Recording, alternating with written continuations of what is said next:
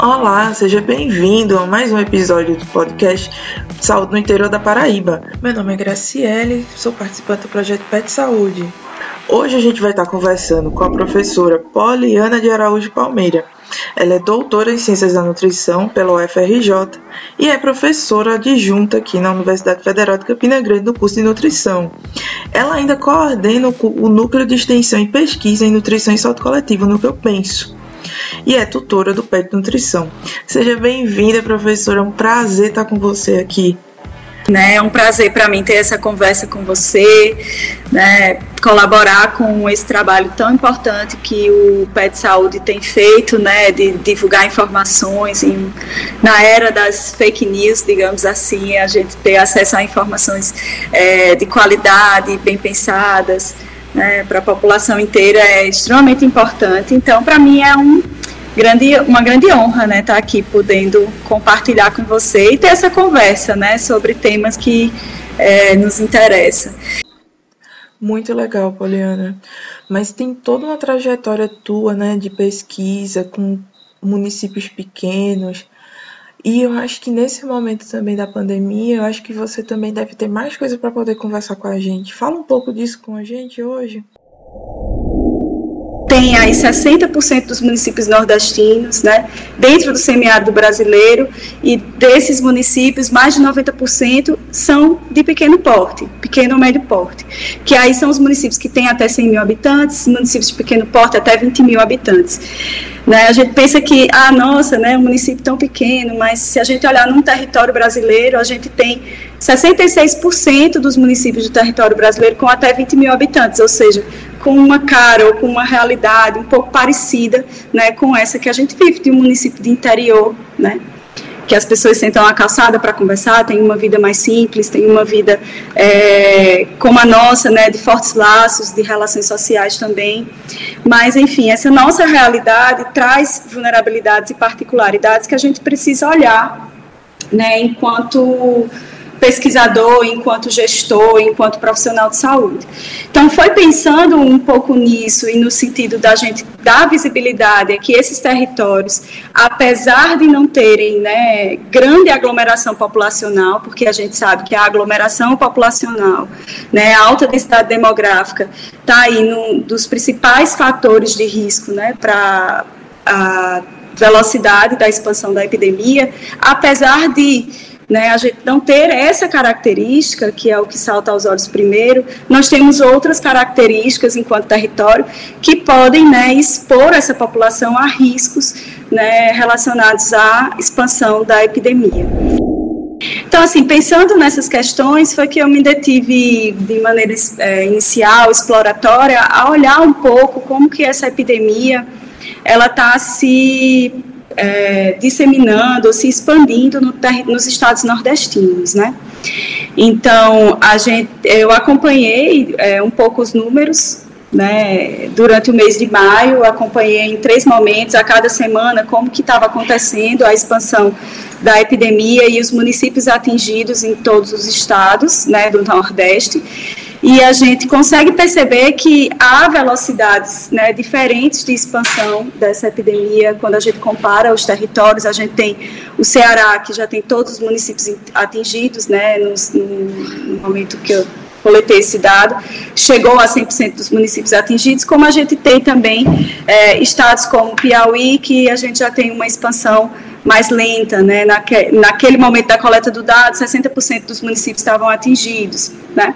Mas a gente tem especificamente no cenário na Paraíba, né, o que foi destacado na pesquisa, é, no início de maio, primeira semana de maio, a gente tinha 31% dos municípios da Paraíba com casos confirmados. 15 dias depois, 68% dos municípios com casos confirmados. Então, caracteriza essa rápida expansão. E, e, é isso que preocupa, né?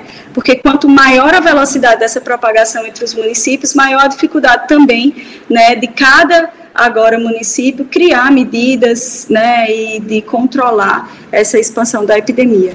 O impacto da pandemia é gigantesco. E quanto à dimensão da alimentação, o que dizer? Organização das Nações Unidas né, para a Alimentação e Agricultura alertou que é, em decorrência da pandemia, a gente pode aumentar em até 80 milhões né, o número de pessoas com subnutrição no mundo. É, e isso principalmente nos países de baixa renda. Então, que a gente consegue ver com isso é que a gente tem uma, uma, uma pandemia, mas que ela vai impactar de maneira diferente né, os territórios não é, é, verdade, né, aquela premissa de que a, a pandemia ela vai é, impactar de maneira igual a todos, né? Ela chega avassaladora e vai trazer consequências para todo mundo, né? Não, isso não acontece de maneira uniforme. A gente precisa perceber que vai haver, já está havendo um impacto desigual da pandemia é, em acordo com essas vulnerabilidades sociais. Um estudo com países africanos ele mostrou, né, que nessa, nessas áreas menos povoadas, que seria, digamos, o caso né, do interior do país e das áreas rurais lá na África, por exemplo, né? O fato, o fato das comunidades estarem espaçadas como a nossa, exemplo das zonas, das zonas rurais, isso de fato é um fator que desacelera a propagação. Mas no momento em que a epidemia chega, que é o que a gente está vendo, né, no momento em que os casos chegam nesses municípios, a gente não pode dizer, né, que apesar dessa propagação ela ser mais lenta, que isso não ocorra com maior, né, casos de morte ou com alto risco de mortalidade. Então, é importante que a gente perceba que o fato de estar tá demorando para chegar, isso não quer dizer que a gente tem maior capacidade, né, enquanto território, enquanto serviço público, de é, lidar e de manejar essa epidemia. Então, principalmente por conta dessa questão da assistência à saúde, né? Os estudos já apontam essa, essas disparidades e desigualdades na rede de assistência à saúde. A gente tem nas grandes cidades maior disponibilidade de leitos, respiradores e profissionais de saúde. Né? Então, a gente já parte desse cenário. Então, essas disparidades, junto com outros, né, outras facilidades que a gente tem no interior, então, Poliana, qual que você acha que é a melhor estratégia para esse momento para uma pessoa que está na cidade pequena na cidade do interior. Precisa trazer essa questão da prevenção e do controle como uma medida de prioridade para dentro desses municípios, porque temos uma capacidade menor de lidar com a gravidade dos pacientes e com o acúmulo de casos pela nossa rede de atenção à saúde, pela forma como está estruturado né, o SUS, para que a gente consiga, em conjunto, conter né, a epidemia. A gente está falando ainda de prevenir, de contenção, né? E controlar antes que é, vire uma situação em que a gente não possa ter para onde, né, é, encaminhar os pacientes, visto que nos, nas capitais, né, e nos hospitais de referências das grandes cidades, a gente já tem os sinais claros, né, e evidentes de colapso. Né? Então, se é difícil dentro de uma cidade grande, né, receber os pacientes daquela cidade como que fica fragilizada também os mecanismos de referência do interior para essas grandes cidades. Como que eles vão acolher? Então, é importante que a gente tente preservar a população né, precocemente de, de não expor a esse tipo de situação. A gente não tem, de fato, a dimensão do que é essa pandemia, de como que ela está se expandindo. A gente tem dados oficiais, mas que são também oficialmente subnotificados oficialmente imprecisos, oficialmente incertos. Né? É, dentro de, da capacidade de testagem, o Brasil é um dos países com menor capacidade de testagem. Né? Capacidade no sentido de falar que testa menos. Né? A gente, de fato, não sabe qual é a dimensão da, da epidemia nesses municípios do interior. Então, a gente tem né, que olhar para todos esses impactos que a epidemia vai trazer e conseguir pensar como que a gente pode proteger. E para proteger as pessoas, é preciso a gente colocar como prioridade a prevenção. Né? Prevenção, o controle.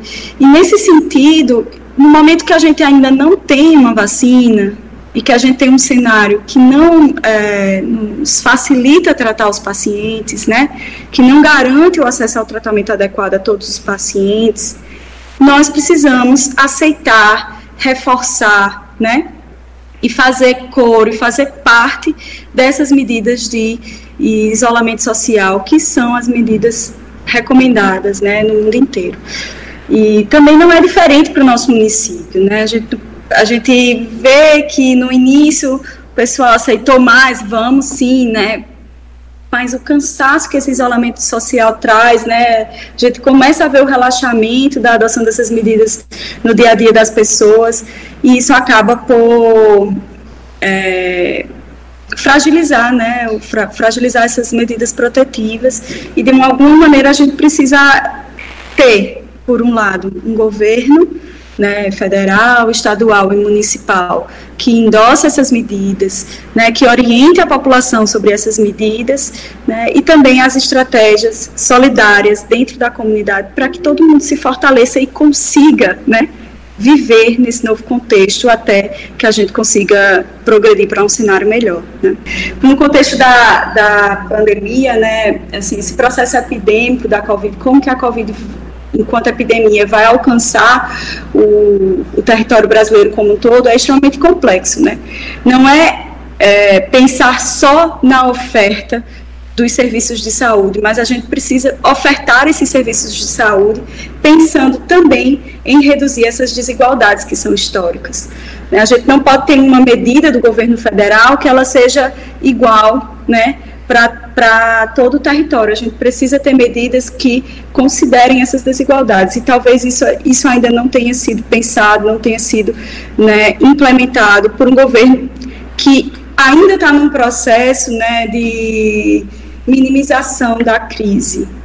Né, minimização das consequências sanitárias e sociais que a epidemia né, está trazendo e pode continuar vir trazendo no nosso país em curto e longo prazo. Muito obrigada, Poliana. Só queria agradecer a tua participação. Só uma consideração final, assim, de, de agradecer a oportunidade de fala, mas é, eu queria agradecer, assim, especialmente no nosso território, né, ali, é, Cuité, região ali do Curimataú, agradecer aos profissionais de saúde, né, é, que têm trabalhado num, arduamente, né? Todas as vezes que eu preciso, por algum motivo, cruzar o limite de Cuité, que eu encontro uma barreira sanitária, eu penso assim, poxa vida, alguém está fazendo. Ah, eu não precisei utilizar o serviço de saúde ainda, por isso que eu não posso falar da ida né, na, nas unidades, mas eu tenho certeza que todos estão trabalhando arduamente né, para conter essa epidemia, mesmo com dificuldades, limites de recursos, é, angústias, incertezas. Então, assim, quero muito agradecer a todos esses profissionais. Eu sou grata, sou solidária às dores, às angústias que todos estão sofrendo. Estou fazendo a minha parte. Né, que é ficar em casa, a minha parte que é ser uma mais um, um uma semente aí, né, de diminuir o acúmulo de casos, de, de fazer a minha parte para diminuir a carga de trabalho desses profissionais, ficando em casa e estimulando as pessoas que estão ao meu redor a ficar também. Então, meu forte agradecimento a todos eles, né, todos os trabalhadores, né, que estão na linha de frente agora, é, especialmente na nossa região. É isso.